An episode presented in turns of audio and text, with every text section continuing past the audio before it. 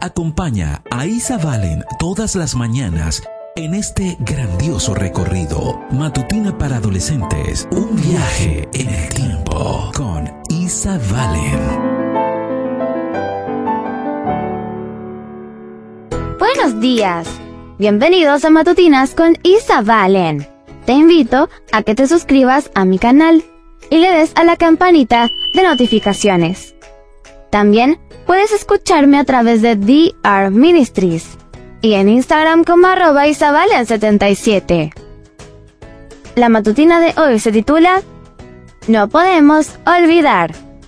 Segunda de Corintios 5:15 nos dice, Y Él por todos murió, para que los que viven ya no vivan para sí. Comencemos. Una multitud estimada de 800.000 personas permaneció en silencio mientras el féretro, envuelto en la bandera y acomodado en un carro de combate, tirado por seis caballos grises, pasaba por allí en camino al Cementerio Nacional de Arlington. La banda de los marines marchaba con valentía. La bandera nacional ondeaba ligeramente por delante del cajón, la bandera presidencial por detrás. Un caballo sin jinete le seguía, haciendo cabriolas.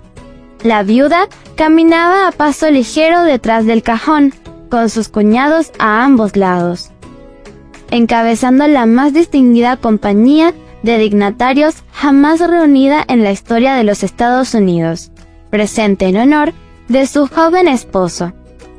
Luego seguían los representantes del mundo, una falange dispuesta en el orden alfabético de sus países. En este día de 1963, el presidente de los Estados Unidos fue enterrado con una salva de 21 cañonazos y tres salvas de mosquete.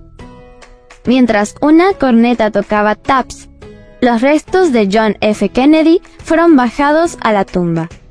Fue el último acto formal de la tragedia que había comenzado en Dallas, Texas, tres días antes y después de las oraciones del servicio fúnebre, no quedó nada más por decir. Pero se escuchó el eco del desafío de su discurso inaugural que está grabado sobre su tumba. En la larga historia del mundo, solo a unas pocas generaciones se les ha concedido el papel de defender la libertad en su hora de máximo peligro. La energía, la fe, la devoción que aportamos a esta empresa iluminará a nuestro país y a todos los que lo sirven, y el resplandor de ese fuego puede realmente iluminar el mundo. Hace mucho tiempo, otro hombre fue asesinado, no por una bala de rifle, sino por crueles clavos que atravesaban sus manos extendidas.